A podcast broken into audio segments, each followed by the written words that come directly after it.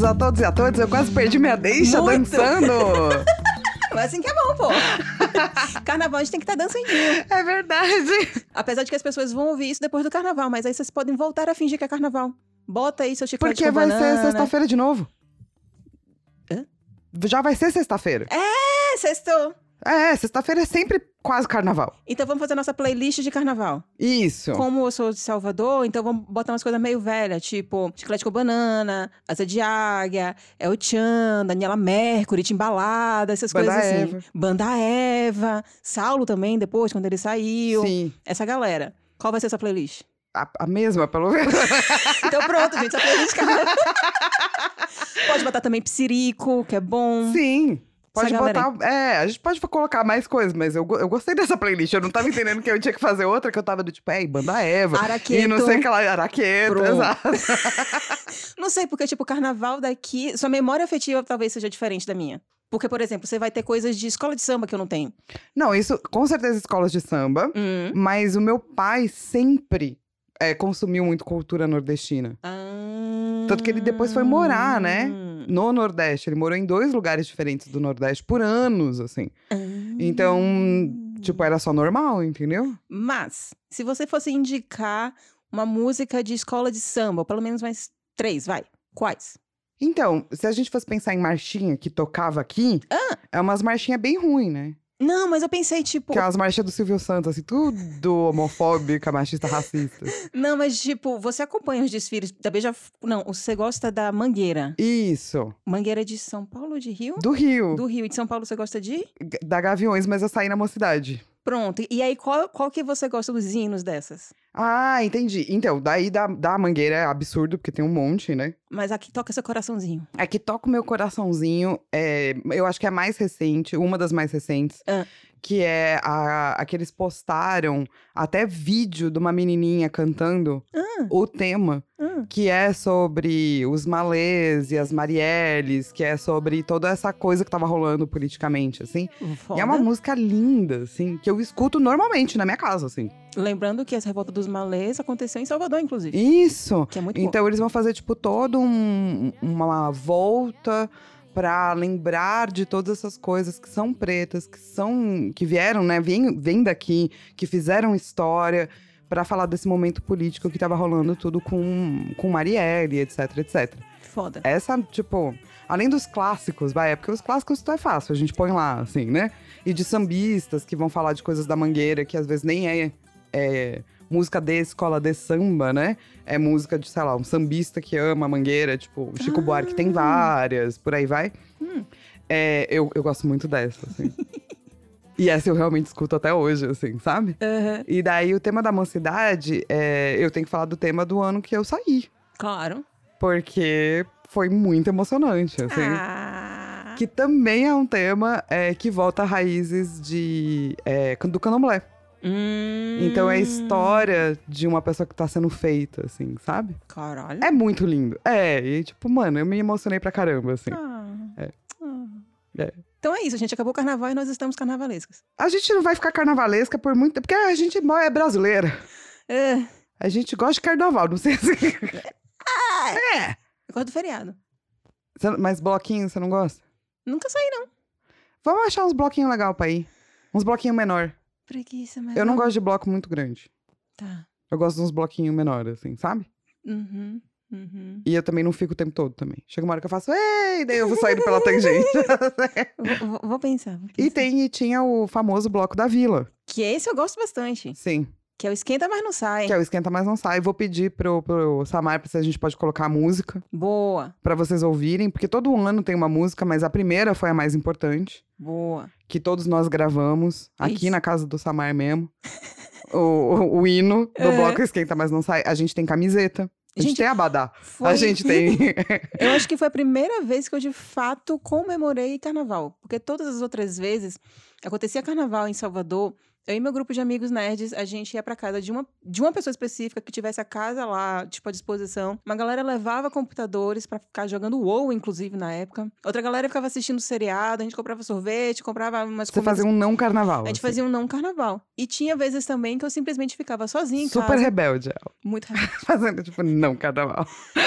Antes do carnaval, eu comprava, tipo, várias comidas porcaria, tipo, pizza congelada, lasanha congelada, sorvete, coisa do gênero. É, morava junto com uma outra amiga, essa amiga fugia muito mais do que eu, ia pra casa, tipo, dos pais, uma coisa assim do gênero. E eu passava a semana inteira comendo porcaria e lendo quadrinho. Era ótimo. Ah, mas parece um bom carnaval também. maravilhoso. Então, mas aqui a gente faz o bloco Esquenta Mais Não Sai, que a gente realmente fica na vila esquentando e a gente nunca sai. Tem uma hora que a gente finge que a gente vai sair, É ótimo, gente. a gente vai até a porta, chega lá e a gente fala, não! E daí volta todo mundo. É maravilhoso. Saudades. Saudades, muitas saudades. Falando em saudades. Não, a gente tá tão carnavalesca que assim, É. bem-vindos ao seu podcast semanal de quadrinhos. É, gente, a gente tá falando aqui de carnaval, mas a gente fala de quadrinho, na verdade. Porque nerd não gosta de quadrinhos, tá vendo? Pior que eu sou realmente muito estereótipo disso, desculpa. É, Eu, eu achei que. Mas quando eu era mais jovem e ouvia só progressivo, eu também não gostava de carnaval. É, mas eu deixei de ser jovem. E eu É, deixei de ouvir é, progressivo. Exatamente. eu só não evoluí essa parte. Levar as Lilo num bloquinho sussa pra ela ver que carnaval pode ser, pode ser seu amigo. Nem nos bloquinhos de metal eu saí. Nem nos bloquinhos de punk, pá. Não, é porque, tipo, teve um bloco de metal mesmo lá em Salvador. Que era o Angra Balada, se eu não me engano. Eu não fui por causa do meu joelho zoado e também porque fiquei meio assim. E existia também o, o palco do rock. Que também é algo clássico lá de Salvador, que é várias bandas de rock. Tinha uma má fama, mas, enfim. As pessoas iam lá ouvir o rock enquanto acontecia, Sal... enquanto acontecia Salvador. Enquanto acontecia Salvador. Enquanto acontecia Salvador, eu adorei. É Adorei. isso. Enquanto acontecia Salvador. Mas nem assim eu saía. Caraca! É. Ó, se você gosta de carnaval, manda um e-mail pra gente, asperpetos.gmail.com. Sim. E conta por que, que você gosta de carnaval. E por que que. E, e tenta me convencer de por que que eu deveria também gostar de carnaval. Isso, se você não gosta de carnaval, manda um e-mail pra gente, asperpetos.gmail.com. E diz por que, que você não gosta de carnaval e tenta me convencer por que que... Que eu, exatamente o que eu ia falar. Pronto, tem pra todo mundo aí. E além de falar de carnaval, a gente também fala de quadrinho e você pode encontrar a gente em várias plataformas. Exatamente, você consegue encontrar a gente no Spotify, no Apple Podcast, no Google Podcast, na Amazon Music, no Deezer e muitos outros, porque eu dei um Google essa semana na gente e apareceram outros é, agregadores que eu não conheço, Mas mas, tá que a gente tá lá. É isso que importa. E aí você também consegue encontrar a Flávia Gazi na arroba Flávia Gazi, onde você quiser. Você consegue achar no Instagram, no Twitter, no Twitch e agora também no YouTube. Sim, também na minha casa, mas assim, espero que você não me encontre aqui. Que você não saiba onde é. Fora da minha casa online, você encontra. Porque assim, você pode me encontrar no blog. Pode encontrar arroba Flávia Gás em vários lugares. Eu fiquei imaginando a pessoa botando no Google Maps. Imagina. Arroba Flávia Gazi. Eu vou fazer isso. A Lilo gente. vai fazer isso, mas. Só pra saber o que é que aparece. Arroba Flávia Gazi. Ah, não tem. É, não acha. Ah, é. Que bom. é que maravilhoso. E consegue me encontrar. No Instagram é arroba bellyfelix, underline, belly com dois L's. E no Twitter é arroba bellyfelix. E é isso, eu não tô em nenhum outro canto, não. É, e você pode escutar esse podcast, mandar pra todo mundo, dar cinco estrelas, que ajuda. É, isso. Tipo, ah, nossa, tu pode dar estrela onde eu escuto. Bota as estrelas lá. Agora, tem uma coisa. A gente pulou o que perpétua a gente é hoje. Ah, é verdade. Ô, Lilo, que perpétuo você é hoje? Eu sou o perpétuo da mensagem automática de, de feriado do e-mail de trabalho. Boa. Porque isso é tipo uma benção. É uma, assim. nossa, gente, é a melhor coisa. É um momento sagrado. Nossa, assim. você prepara aquela mensagem, dá enter e fecha tudo. Nossa, eu sou, eu sou essa perpétua. Fala assim, não vou responder. É, que perpétua eu sou hoje? Acho que hoje eu sou a perpétua da mãe da Morgana, cara. Que é isso que eu ando sendo, entendeu? Nos últimos dias. Ah, não, mas Morgana, gente, pra quem não sabe, É, um a- gato, tá, gente? uma- Não é uma pessoa. é uma gatinha de quantos Ela, dias? dois meses ela vai fazer? Dois meses. Eu e, peguei ela com um mês. e que ela anda rebolando. A Anda. cabeça é maior do que o corpo ainda. É. Mama ainda na mamadeira. E ela está começando a subir agora nos lugares. É uma das coisas mais fofas do mundo. E dá muito trabalho, porque come todos os fios, fica enchendo a paciência das outras gatas que brigam com ela. Um monte de problemas aí. E assim, a gente preparou pra você um especial de carnaval aqui nas Perpétuas, só que não. A gente vai falar um quadrinho de terror horrível pra alegrar aí sua sexta-feira de carnaval. Mas antes, antes, a gente tem e-mails. A gente tem e-mail! E a gente tem e-mails longuíssimos, inclusive. Um deles, lembra quando a gente tava gravando sobre é, a diferença invisível? Sim. E que eu vou terminar repetindo essa informação, porque por que não repetir essa É, que informação, né? não? Em que a gente usou o termo Asperger, mas ele não é mais usado porque ele faz menção ao médico que ele é ligado a nazismo. Sim. E então. E é, isso até caiu, né? Do tipo, também pra anunciar uma forma mais, menos, sei lá, mais passável de autismo. Não, hoje é tudo autismo. É, tipo, existe autismo e você tem. Existe esse espectro. Então Isso. você pode ter um autismo em que. Tem até um termo específico agora eu esqueci, que é tipo, é mais funcional para a sociedade menos funcional para a sociedade. Ou seja, já dá mesmo realmente a entender que é uma questão de Da sociedade Como te soci- compreender. como a um sociedade pouco te vê, É. do que necessariamente. Quem você é. Exato. E aí, você falou que teve uma menina que falou com você no Twitter Uhum. e que você pediu pra ela mandar um e-mail, que foi a Bianca Gonçalves. Ela mandou esse e-mail pra gente, explicando exatamente, novamente, a questão do, do Asperger, a questão do, do, do autismo. E É, obrigada por mandar, viu? Nossa, e foi, tipo, muito completo. Ela falou aqui que, o, o no caso do Asperger, o, o autismo, ele foi excluído do, do Manual Diagnóstico Esta- Estatístico de Doenças Mentais, que é o DSM-5, e também do CID-11. Na minha época, eu ainda era CID-10, eu não sabia nem que tinha... Na época que eu estudei Direito, a gente tinha que Uhum. estudar também algumas coisas sobre isso. Ainda era CID-10, não era nem CID-11. Tá no CID-11. Enfim. E aí saiu como doença, porque é um transtorno. né? Sim. E aí ela explicou isso aqui tudo super bonitinho pra gente, foi ótimo. Muito obrigada pelo seu e-mail, Bianca. Ela botou também alguns links aqui que a gente pode também colocar depois no nosso no site. Muito provavelmente, gente, a gente vai abrir um espaço ali é, no site, na parte deste podcast, para quando a pessoa for consultar, a gente colocar todas essas coisas que estão no e-mail, explicando e pá e pá, e também esses links extras. Então eu vou abrir um espacinho ali é, na, na própria postagem da Diferença Invisível. E aqui ela falou o termo autismo de autofuncionamento. É ótimo. E é um bom nome. Assim, melhor, né? Sim. Do que outra coisa, assim. Um outro e-mail foi do Tiago de Lima Castro, que é inclusive amigo meu, eu conheço ele. Ele é professor de música e filosofia. E o e-mail dele não é que foi longo, é que foi tipo um artigo científico. Maravilhoso. E aí ele também comentou relacionado, ele também não conhecia a diferença invisível e ele também gostou muito de conhecer por causa do programa. E foi, nossa, muitas informações super interessantes também. Ele começou a falar sobre mouse, de como é uma leitura densa. Muito obrigada também pelo seu e-mail, Ti, foi maravilhoso. É, e é muito bom quando eles elogiam a gente, não cookies. Obrigada pelo cookies. É, também teve o e-mail do Felipe Rodrigues, também falando sobre a importância de mouse, né? De como é importante a gente estar discutindo. Ele também mandou biscoito pra gente. Ê! É, ele também, no caso, ele citou o vídeo da Rita Von Hunt, em que ela disserta sobre como setores conservadores da sociedade têm um apreço à norma culta da escrita, tornando a língua mais uma forma de segregação. Isso por causa daquela da adaptação do Vladek, né? Sim. Que as pessoas falam, ah, tá traduzido Mas tá errado. errado. Aham. E aí ele, a gente pode colocar também esse link. Muito bom, vamos colocar.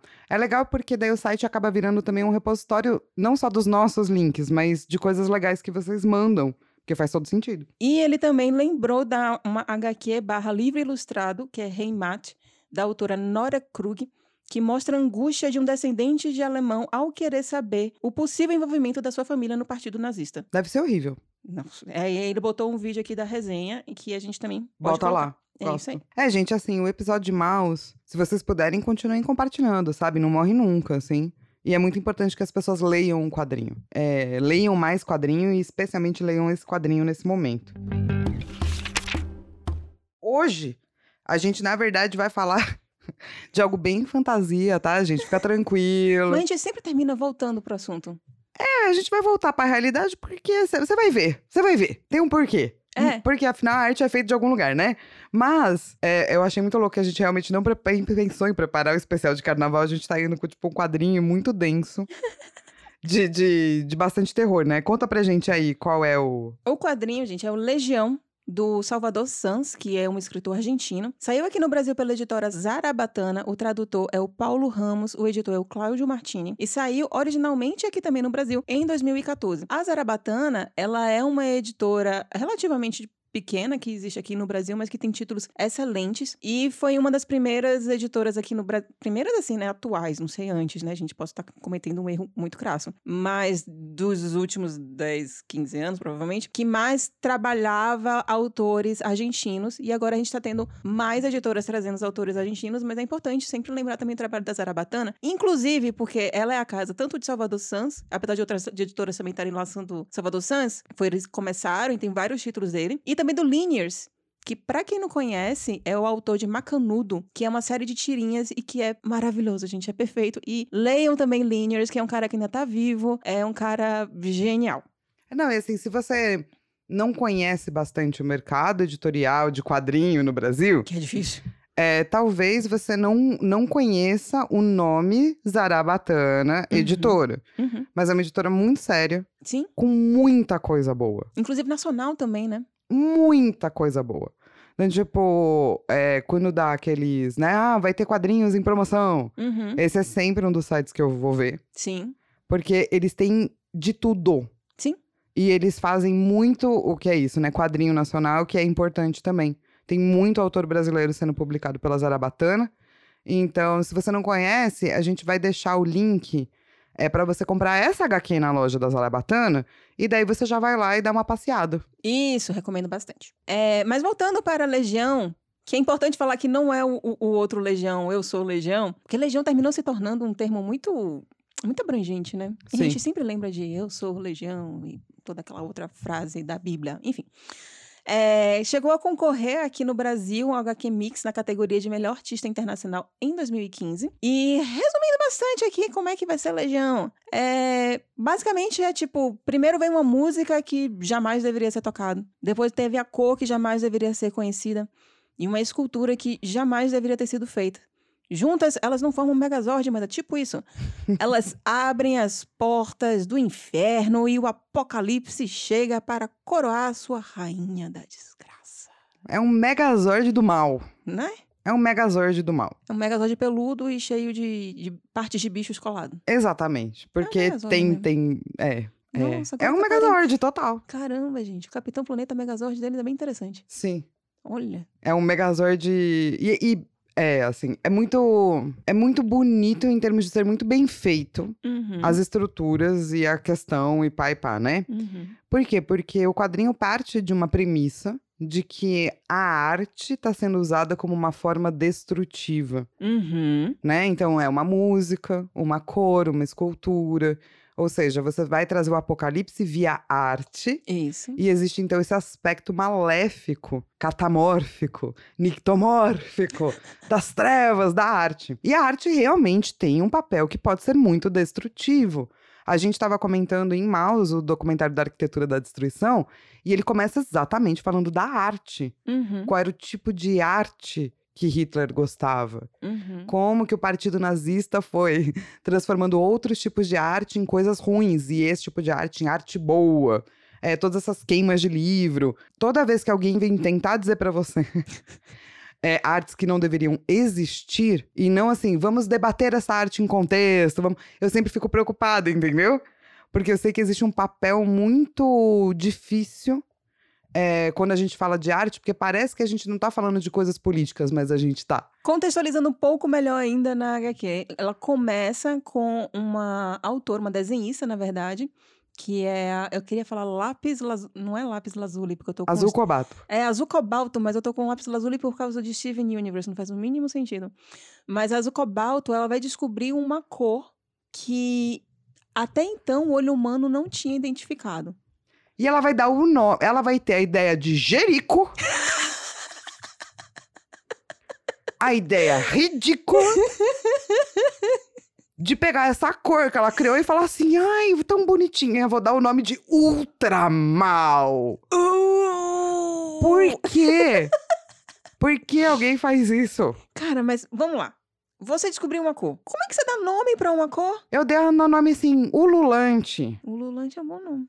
É, cor de jabuticaba esquisita. Nossa, jabuticaba esquisita é meio estranho. É, mas sei lá, inventa o nome. Agora, ultramal. Ah, é o nome que ela quis dar. Ultramal. Ah, eu tô aqui criando um bagulho que várias pessoas vão usar. Qual é o nome que eu vou dar pra isso? Ela é trevosa, ela quis dar ultramal. Então, cara. Ultramal, inclusive, se você falar muito rápido várias vezes, parece nome de remédio. pa- Não, é, é, é verdade. Ultramal, ultramal. é. Vou tomar um ultramal aqui. Também não tomaria. Flávia, pra resolver sua doença tem que tomar esse remédio chamado ultramal. Gente, a gente bebe Coca-Cola, é pior do que ultramal. Então, mas você entende. Não sei. Há controvérsias. Mas você entende que assim, de tipo assim, é meio esquisito É. você dar um nome pra uma cor que parece um nome de remédio Aham. e que é um negócio maligno. É porque tem tramal, agora eu entendi por que que lembra É, ultramal. tramal, é. Tá. Hum. Mas você entende? Não faz sentido. Faz o menor sentido esse nome. Não gostei do nome da cor. Achei um absurdo. Achei que a culpa. Mentira, porque não é culpa dela. Mas o assim, nome da menina já é azul cobalto. a menina, se dá o nome de azul cobalto, eu acho melhor. E a- entendo. E, o nome ultramal nunca vai me passar. Mas tá bom. Aí também tem um outro brother, que é o Félix, inclusive, meu xará. E ele. Aí a culpa é da Lilo. Não, se eu despertasse este apocalipse especificamente, eu ia ficar muito, tipo, muito orgulhosa de mim. What? Peraí. Peraí que a gente vai ter que fazer essa investigação. Peraí, É. vamos lá. Hum. Você tá me dizendo Aham, que você, aham, a Lilo, aham, que o cujo apelido é Lilo ou Drax, de cabelo rosa, É, bolo de aniversário do Cookie Monster, gostaria de trazer para a Terra Hum. um apocalipse demoníaco no qual as pessoas são entalhadas em estruturas. Olha que lindo! Cara, não é um apocalipse qualquer. É tipo um apocalipse que conseguia abrir as portas dos, inf dos infernos. Aparecem uns bichos grandão, assim, montado numas bestas insanas. Todo mundo morre, afinal de contas, é um apocalipse. E as partes dos corpos viram uma arquitetura que lembra Giger. Isso é. Cara, você não gostaria de ter esse apocalipse? Tipo, Não. se você tivesse que criar um apocalipse, que apocalipse você iria querer criar? Eu, se eu criasse esse, ia ficar muito orgulhosa de mim. É um Você vai criar um apocalipse. Como seria esse apocalipse? Vai. Quebrei Flávia Gazi. Não, é que assim, eu tô pensando. Eu, eu tô sentada na frente da Lilo nesse momento, entendeu? eu tenho um pouco de medo. eu tô pensando se eu levanto e saio correndo. Porque assim, nas histórias de terror, É. as pessoas não saem correndo. Nunca. Entendeu? Quando aparecem os primeiros indícios. Aham. Entende? Ah, entendi. E daí a Lilo vira assim e fala: vamos ler de Legião. Vai ser legal. Mas não foi legal? Foi. Então. Vai ser ótimo. Ai. E daí ela fala: é bonito. É lindo. E daí, quando ela tá aqui na minha frente, vestida de preto, ela vira pra mim. Preto e, e amarelo e mostarda. É, o mostarda não dá pra ver agora que você tá sentada. Ela vira pra mim e fala assim: se eu pudesse fazer um apocalipse, seria esse. Eu tô aqui me questionando Hum. se eu tô dentro de alguma história onde eu deveria estar fugindo agora, entendeu? em vez de estar respondendo qual é o meu apocalipse. Do tipo, será que isso não é a Lilo me enrolando? Pra chegar pessoas aqui mesmo em bestas gigantescas e vão arrancar minha cabeça? Não sei. Não sabemos. Mas como seria esse apocalipse? Olha isso! Então, eu acho que se eu tivesse que escolher um apocalipse, eu gostaria do apocalipse zumbi. Porque eu tenho um iminente plano, um plano pro iminente apocalipse zumbi. Aham. Apocalipse é alienígena, também acho que dá pra sobreviver. É, é tipo, esse também é quase um alienígena. Se abrir a porta dos infernos, é tipo aliens. Não, não, é porque os, os aliens ainda são. Não tem sobrenatural. Tá. Tem uma forma de matar, sacou? Eu não queria. Ah. Apocalipse das máquinas, que daí morri. Ou apocalipse, tipo, bíblico, que daí morri, entendeu? Aham. Eu preferia estar no apocalipse zumbi. Então, é porque eu sou o tipo de pessoa que prefere morrer logo no apocalipse. Tipo, ai, porque... quero ser a primeira a morrer. É, eu não quero ter que ficar sobrevivendo tipo Walking Dead. Eu acho isso muito trabalhoso, não vai dar em nada. A humanidade é uma bosta, as pessoas não vão se ajudar. Leiam Walking Dead, inclusive, que vocês vão entender como a humanidade é uma bosta e por que é que eu iria desistir logo. Então eu gosto muito desse, porque Tipo, já acabou. é rápido, é prático e é bonito. Não, não fica um troço feio. A construção que os caras trazem aqui, o- o- os, os Existe uma demônios... poesia. Existe uma... Nossa, é lindo, gente. Você ouve a música, é tão linda. Não, é... Então, esse seria meu apocalipse. Entendi. Então tá bom. E aí que Bom tem... saber. E aí o meu xará, ele pensa da mesma forma que eu. e aí um dia ele tá, ele entra em transe, ele tá ali é, dedilhando uma música, ele passa um dia inteiro tocando uma música, realmente 24 horas. Sim.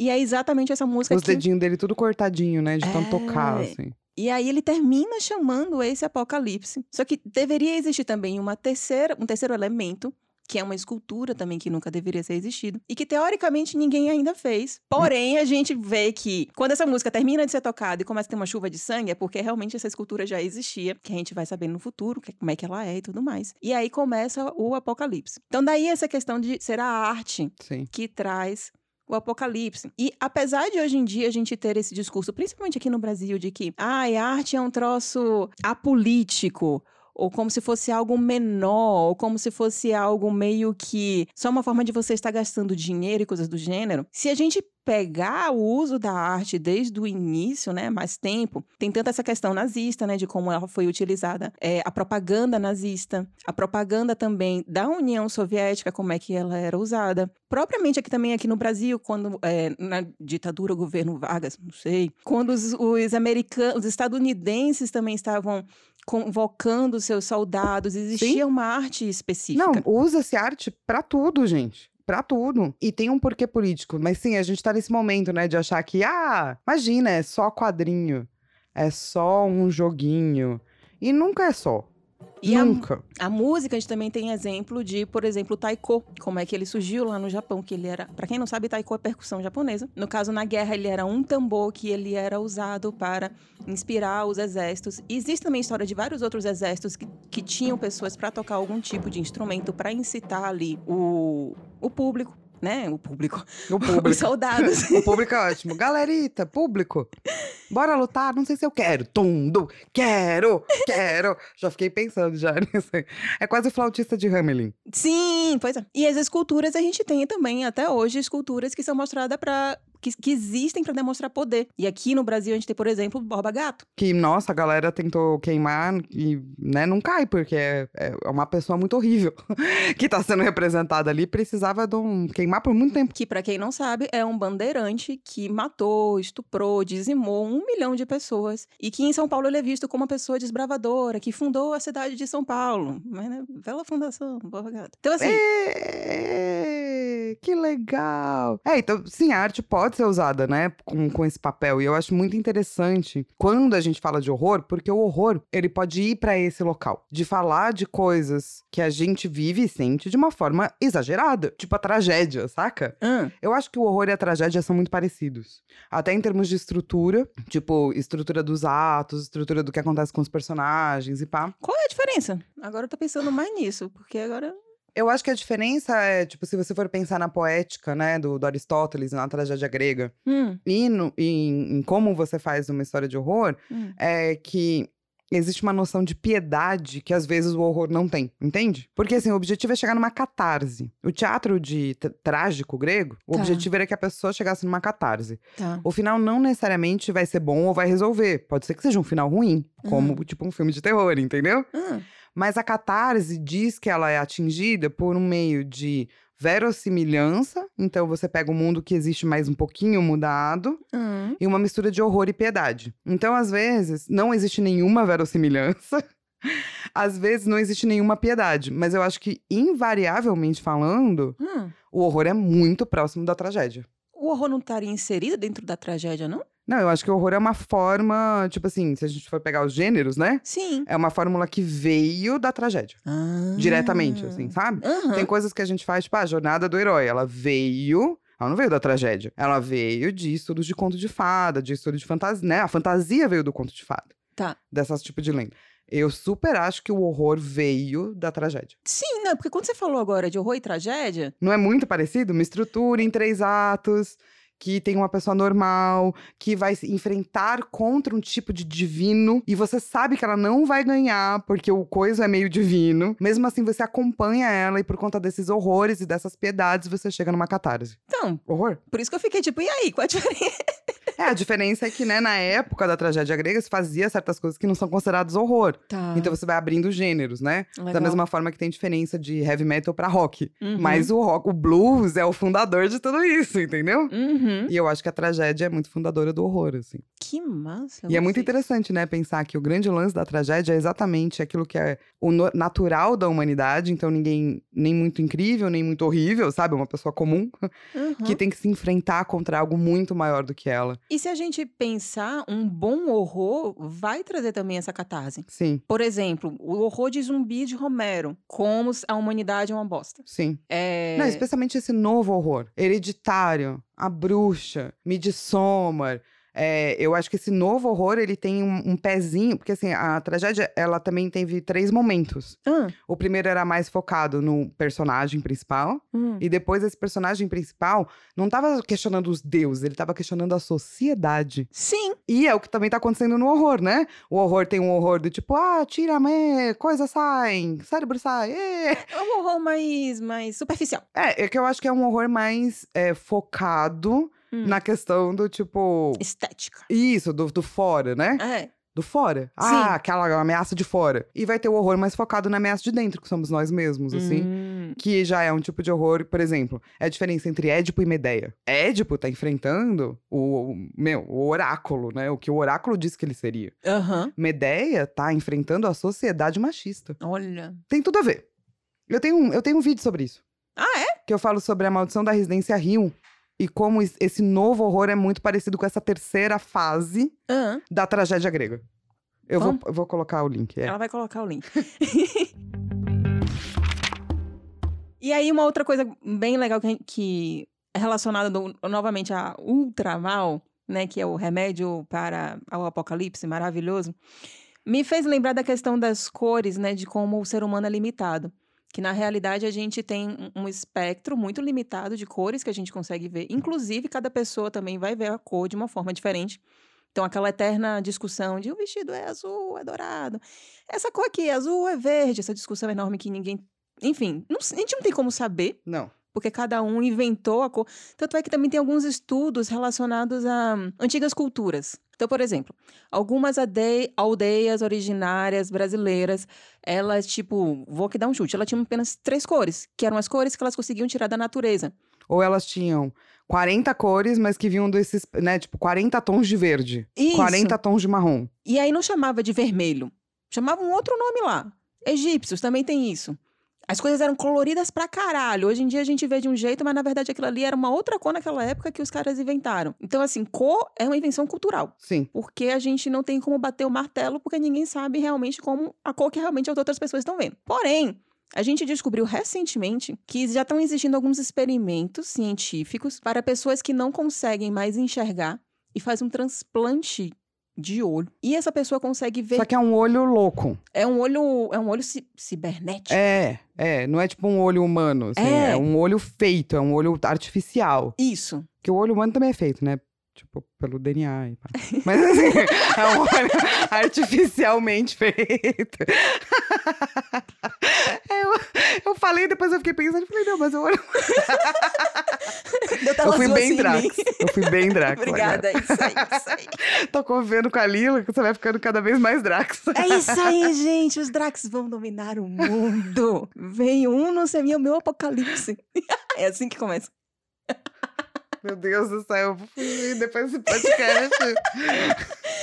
E aí, esse, esse olho feito artificialmente, quando ele fazia a conexão com o cérebro, a pessoa conseguia ver além daquilo que a gente consegue ver.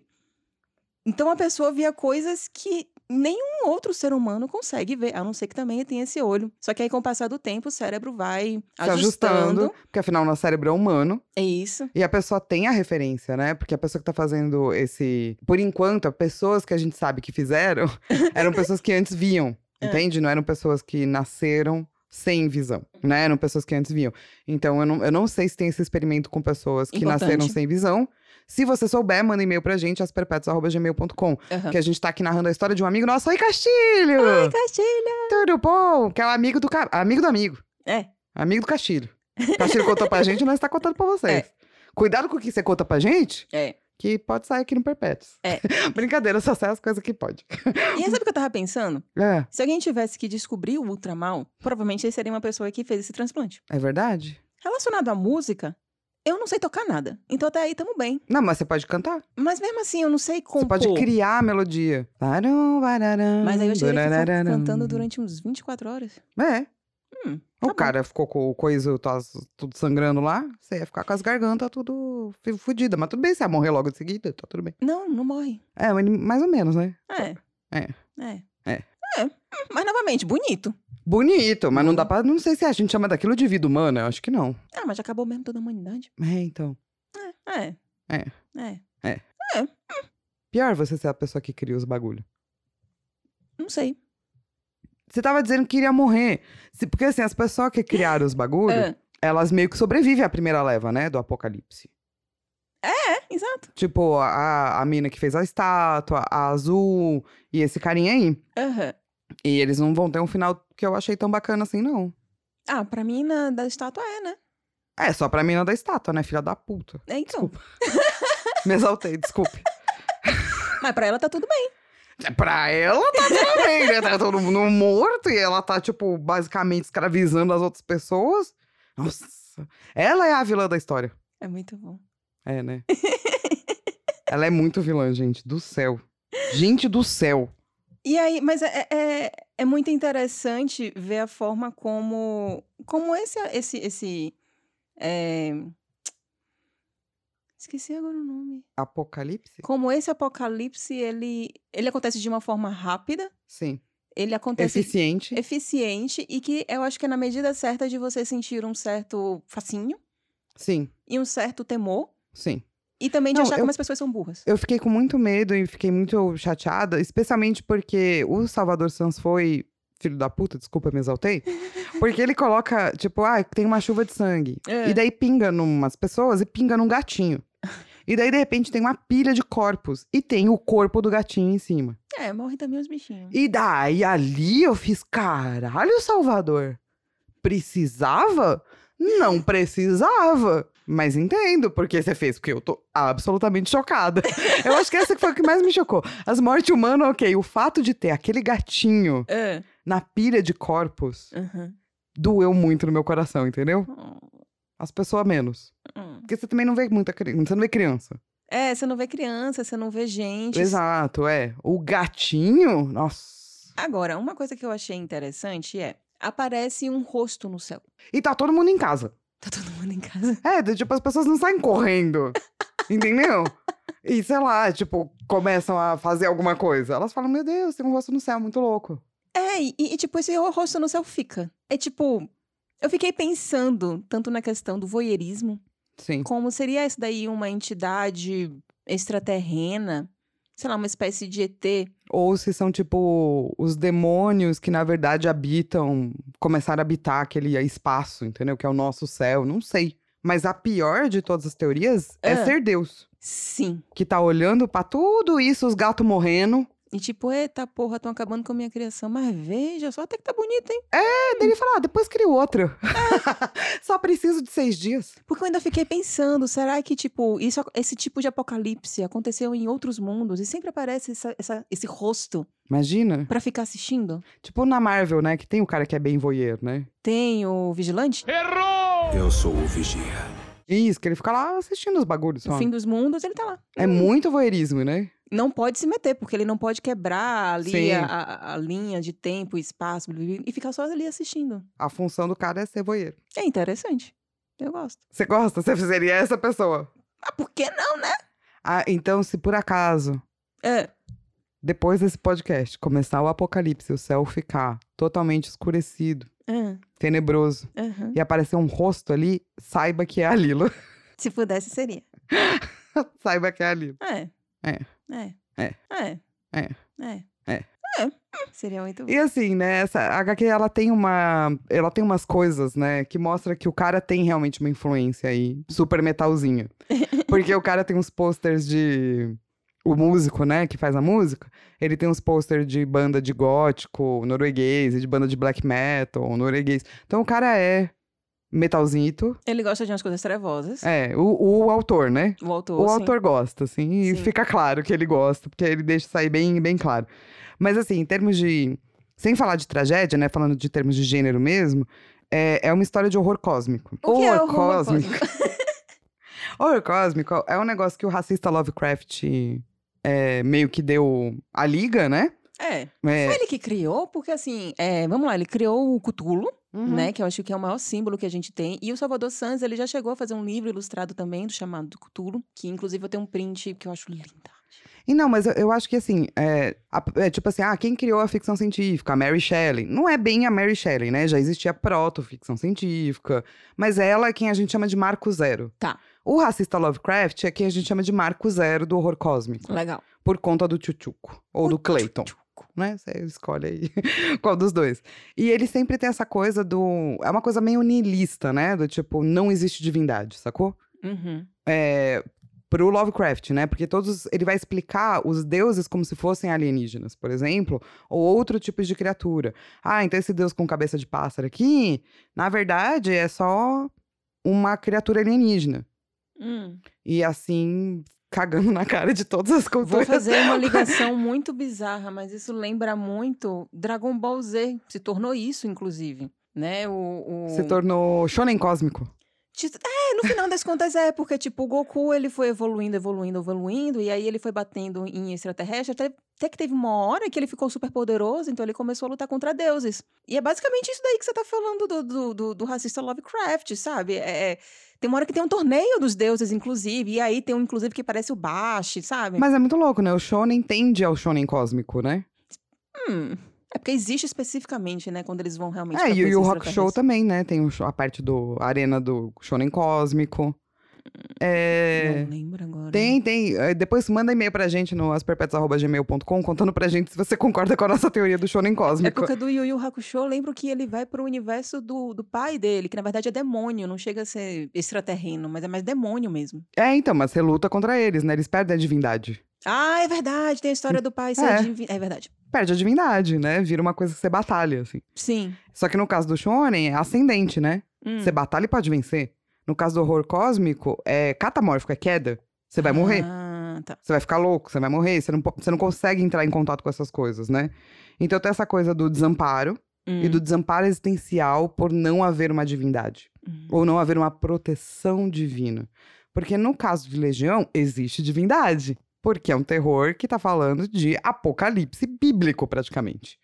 Então existe a divindade. Mas ninguém aqui reza por nenhum Não. deus nem nada do gênero. E não dá pra saber se eles não são alienígenas, mas a gente parte do princípio que é um pós-apocalíptico aí Bíblico. bíblico. Certo. Então, só que a divindade não te protege. É o rosto lá no céu olhando e falando, foda-se. Se existe demônio, existe Deus. Exatamente. se existe Deus, existe demônio. Exatamente. Entendi. Tanto que você vai ver que, tipo, essas pessoas estão em locais muito grandes, né? Grandiosos. Estruturas muito verticalizadas pra mostrar esse desamparo. Ah, Pra mostrar como elas são pequenas. Tem um momento da história que a menina fala: Eu não consigo mais olhar porque eu estou ficando louca. Que é uma sensação bem Lovecraftiana, assim, né? E essas construções divinas são feitas por corpos humanos. É. Que você tem que olhar Divinas. Construções É. divinas. Você tem que olhar com muito cuidado. E aí, inclusive, esse padrão, né, que lembra muito Giger. Sim. H.R. Giger, que ele é um artista plástico, enfim, ele é um artista que veio falecer recentemente. É o mesmo cara que inspirou todo o conceito de Alien e de vários outros filmes também da cultura pop relacionados a, a ETs. Sim.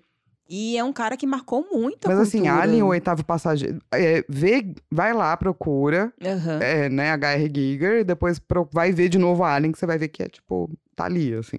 Até agora, então, a gente tá vendo que o Salvador Sanz, ele tem essas eh, influências do Sim. metal, Sim, do terror. sim. Do horror cósmico, especialmente. Não, é tipo terror também. Aí, tá, além disso... Barra. Barra do horror cósmico do Lovecraft. Barra essa es- expressão gráfica do Giger. É, É isso. boas influências. Boas influências.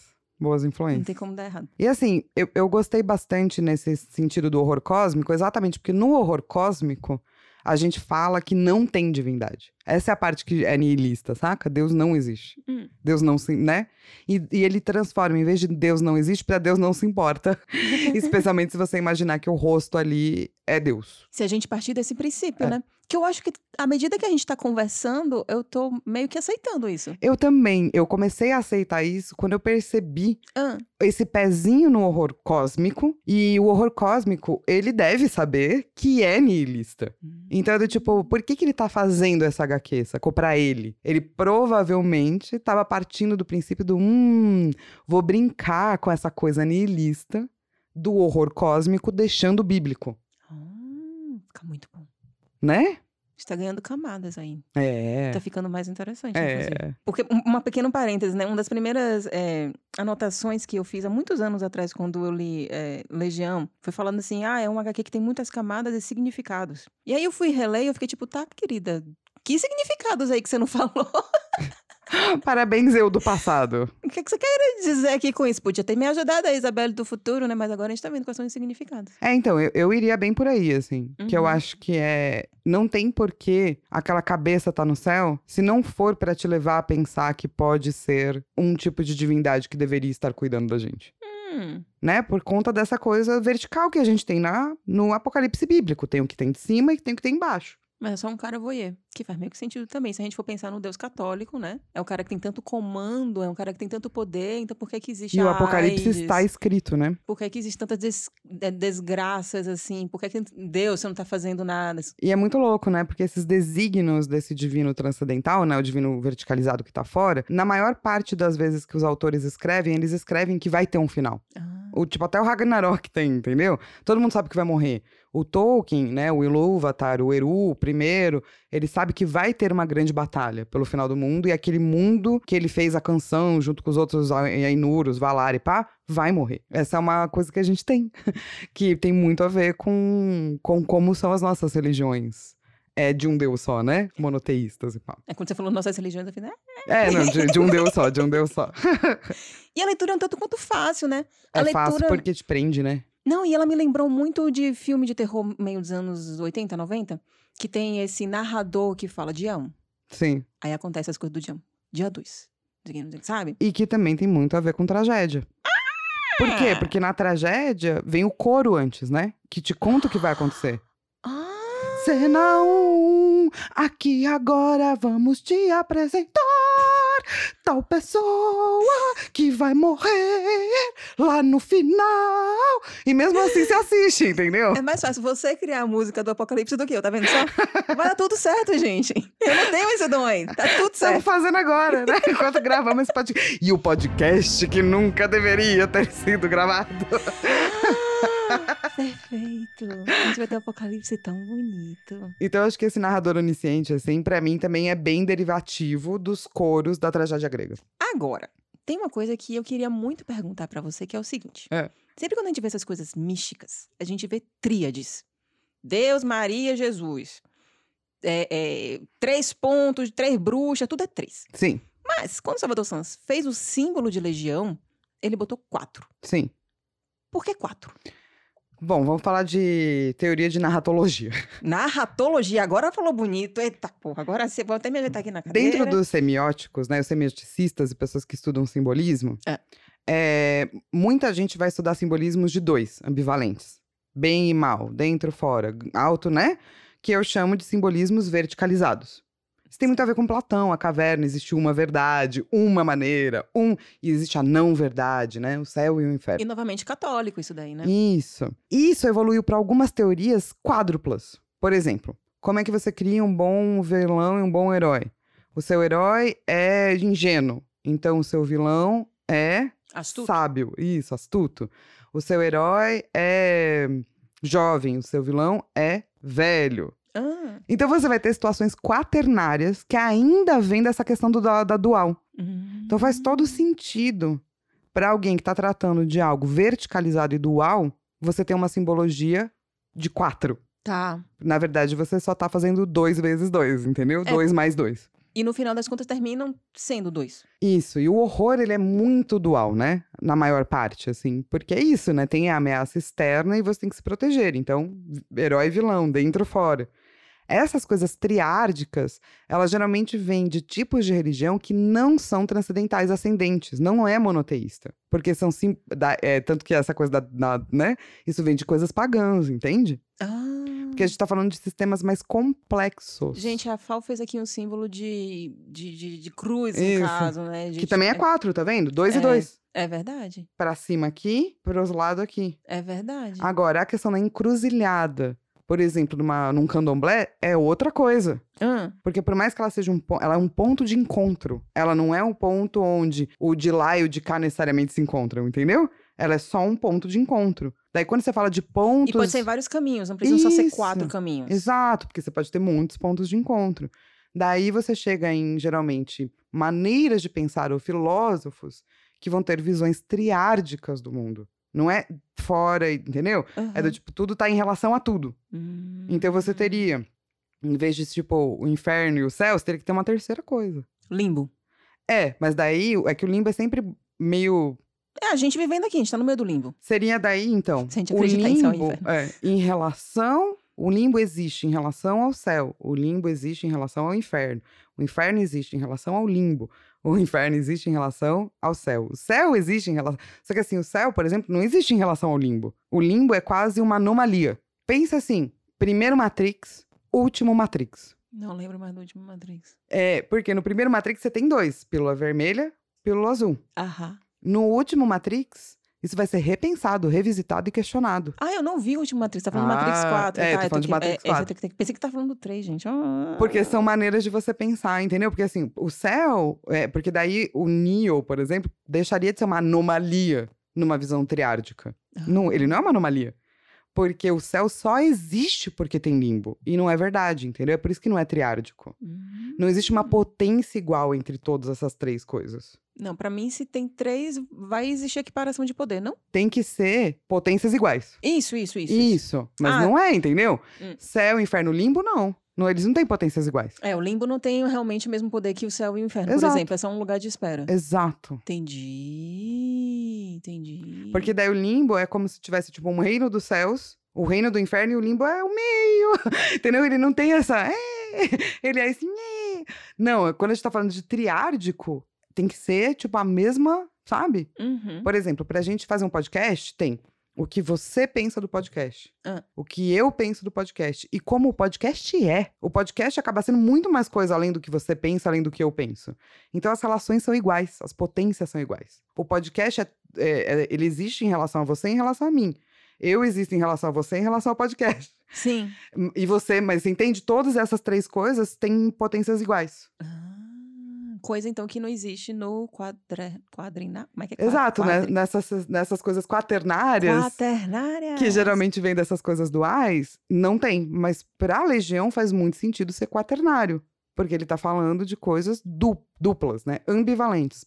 Cima, fora. Apesar de até ter um, um símbolo de três a partir do momento em que tem a música, a cor e a escultura. Mas isso daí meio que não importa. É, assim, é só o que chama Isso. a- o apocalipse, que Isso. chama o poder, no caso que seria do inferno. Sim. O que me faz pensar, será que teria talvez uma música que chamasse o céu? Talvez. Né? A música e a cor e, e- a escultura. Sim. E As se você pessoas- pegar, tipo, spoilers, né?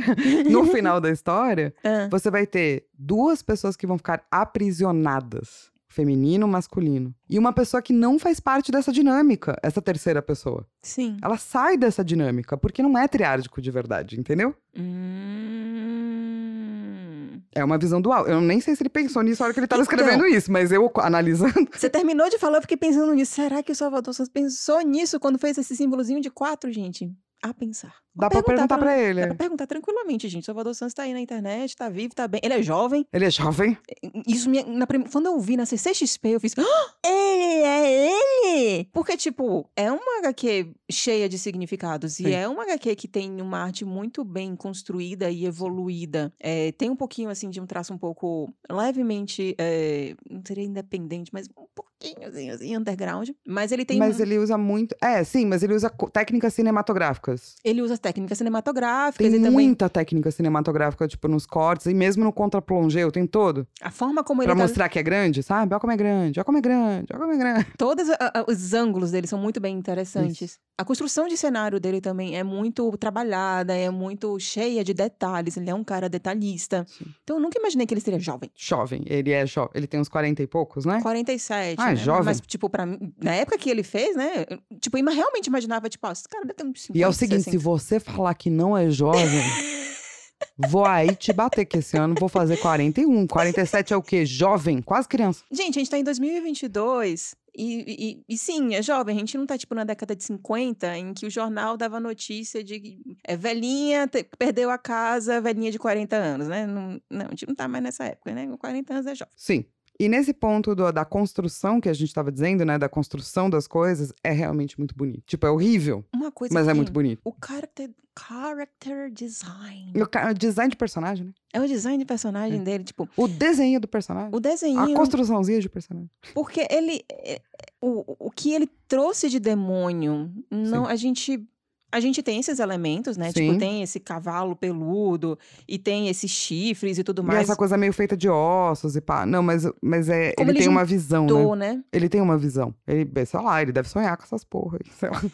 Porque- o carinha de Silent Hill. Aquele cara de cabeça de. Ou de- cabeça de pirâmide head. Parece um pouco. Então, eu acho que existe uma... Ele, ele usa coisas bem geométricas, né? De geometria dura. E orgânicas. Ele É. mistura os dois. Sim. O orgânico do corpo, que é todo cheio de curvas, vai virar algo extremamente pontudo, né? Sim. Triângulos, quadrados e pá. E eu acho que o pirâmide head é essa mistura. O Aham. cara tem um corpo de humano, então um corpo redondinho e a cabecinha é um. de triângulo, né? De Sim. pirâmide. Então, bem duro. Acho que é por isso a- que a gente sente que parece, assim. Por conta dessa mistura, assim. E essa mistura, principalmente com a questão do orgânico, é que traz o gore também. É. Então é bonito, mas, Mas é, é gore. gore.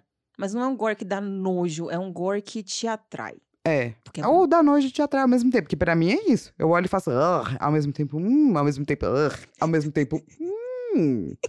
É como eu me sinto olhando.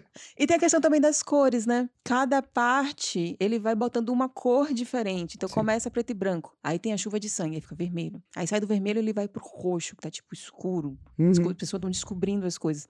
Até você chegar no azul, Ou a última página é azul, que é o azul cobalto. que é o azul, né? O azul, não sei se é exatamente um azul cobalto, inclusive, Sim. porque eu não sei nem se conseguiu imprimir azul cobalto, sei lá. Mas é azul. Sim. E tem um motivo pra ser azul. Tem. Ai, meu Deus. É muito bem feito. É uma HQ muito bem feita, realmente, assim. E a edição tá bacana. A edição, que é da Zarabatana, ela é simples eu acho que leva ao ponto. Sim. Ela é de capa cartonada, ela tem lombada quadrada, ela é feita de um papel... Mas ela é grande, né? Ela é grande. Pra você poder ver os detalhes e pá da arte. Porque é uma Ela é- arte cheia de detalhe, né? Cheia de detalhes. Ela é 21 por 28. Pra quem não tem muita noção de tamanho, uma HQ de super-heróis mensal tem, é 17 por 26. Então, 21 por 28 ela é realmente grande. É, foi impressa num papel couché, de alta gramatura, não é 90. Novamente, se você tá acostumado com HQ de super-heróis, né, usa-se majoritariamente couché 90, então é, um- é uma gramaturazinha maior. Tem 64 páginas, e são 64 páginas de terror maravilhoso. São 64 páginas perfeitas, né? Perfeita. É isso, muitas vezes é uma história tem que ser contada no tempo que ela tem que ser contada, entendeu? Não, Uhum. e o cara sabe acertar o tempo. É, e assim, foi a primeira graphic novel que ele fez na vida. Inclusive, por isso ele considera, tipo, uma das obras mais importantes da carreira dele, até, até em uma entrevista recente, recente, mais ou menos, que eu vi dele. Não sei se atualmente ele já considera outra coisa, mas enfim. Exatamente por ser a primeira. Sim, Porque antes ele trabalhava com colaborações, mas dessa vez ele teve que fazer roteiro, sim. fazer arte. Tem o nome dele ali, na- só o nome dele ali na capa. Então, assim, eu, nossa, se eu começasse minha primeira graphic novel fosse Legião, eu ia ficar muito feliz. Sim. Muito, muito, muito feliz. E assim, eu amo tudo que tá aí, apesar de me dar medo. É. Mas me dá um pouco de medo. Enquanto eu leio. Porque eu sou essa pessoa. Me fale mais sobre esse medo. Como assim? Que medo é esse que te dá? Essa coisa do. Essa coisa catamórfica, eu acho que me dá muito medo, assim, né? Porque essa coisa de poder cair é muito fora do seu controle. Possessões, apocalipses bíblicos, entende? Hum, Do tipo, todo mundo tem um. Porque a catamorfia, essa coisa dessa queda, tá muito ligada a pecado. Hum. E todo mundo é, tipo, come- faz, pe- é pecador, faz coisas horríveis, faz coisas que não são legais. sim. E você sabe disso. Sim. Então coisas catamórficas tendem a me dar medo, entendeu? Mas aí, pra isso, você não teria que ter uma espécie de culpa cristã? Sim, Você tem culpa cristã? pra caraca, eu cresci nessa sociedade. Ah, eu também, mas algumas coisas eu já não sofro mais, não. Parabéns pra você, me dá a fórmula. Mas você é menos cristã do que eu. Eu não sou nada cristã, Então por que, que você tem medo cristã? porque eu cresci nessa sociedade. Mas não te pertence. me dá a fórmula pra tirar de mim. Bota a culpa de quem pertence. Então, por exemplo, coisas que É. você acha que, que seriam seus pecados, Sim. na verdade não é teu porque foi uma criação cultural. A culpa é de quem criou isso daí, não é teu. Mas não conheço a pessoa pra poder bater nela, isso é problemático. Mas você não precisa bater nela, você só precisa depositar nela. Eu vou escrever um dia o quadrinho das minhas culpas cristãs Tá bom. e vou bater metaforicamente em alguém. Pronto. Que assim resolve, Pronto. Gosto. né? Mas só pensar não resolve. Pra mim tem que estar num papel de algum jeito. Nem O que eu desenho com palitinho. entendeu? Exorcizando culpas cristãs. Isso. Tá bom. Tá bom. Aquelas que já definiu várias coisas. Qual é a sua nota pra essa HQ? Ai, a minha nota dessa HQ é um papagaio falante. Nossa, esse papagaio, mano. mano. Você chega no. Tipo, tá acontecendo um, um treco preto. Você fala no céu. Tá chovendo sangue! E daí você fala, não, não vou sair correndo. Daí começa a chover sangue. Você fala, não, não vou sair correndo. Na hora que você resolve sair correndo, você fala, vou entrar naquela casa ali que não existia antes. Que tem o símbolo quaternário. Isso surgiu agora à noite. Chega lá, tem uma papagaio e começa a falar pra você os bagulho, tipo, bíblico. E você não foge, mano. Melhor papagaio. Não, pior papagaio. Né? Porque o cara tá te dando a letra. Pior papagaio. Você já sabe o que é que vai acontecer, o que é que você tem que fazer, como é que você tem que agir. E se o papagaio tá vivo até hoje, talvez ele te ajude. não, meu, meu, meu, minha nota pra essa HQ é pobres bichos. Pobres bichos. Que o gato morre, o papagaio é filho da puta. Desculpa, tô falando muito filho da puta hoje, Digão. Perdão, entendeu? Eu tô brava, tô triste, tô tocada, tô afetada. Tô com um pouco de medo. Mas assim, os bichos, mano. É isso, essa é a minha nota. Tá, e, e a parte que a gente ama? Você falou que ama o terror, é isso? É, eu fico com medo, mas eu amo. Tá, é, tipo, eu simplesmente amo. Acho que eu amo muito a arte. É muito foda. Eu amo muito muito, a foda. representação dessa arte. E se você tivesse que resumir num tweet? Eu ia que- falar que essa é uma HQ de horror é, bíblico e apocalíptico que mostra E cósmico? o papel destrutivo da arte. Porra, vai ser difícil bater isso aí. hein? Eu dou RT. Isso! RT. Eu vou, eu vou começar a usar isso quando também você fala uns tracks eu falo droga. Não sei o que fazer com isso. Tá bom, então é. Legião. É uma HQ curta de terror pra você conhecer quadrinhos argentinos. Não, eu vou fazer o tweet da Lilo. o tweet da Lilo é o seguinte: É. Legião é uma HQ que mostra o meu futuro apocalipse, Perfeito. no qual eu vou criar e todos vocês vão morrer.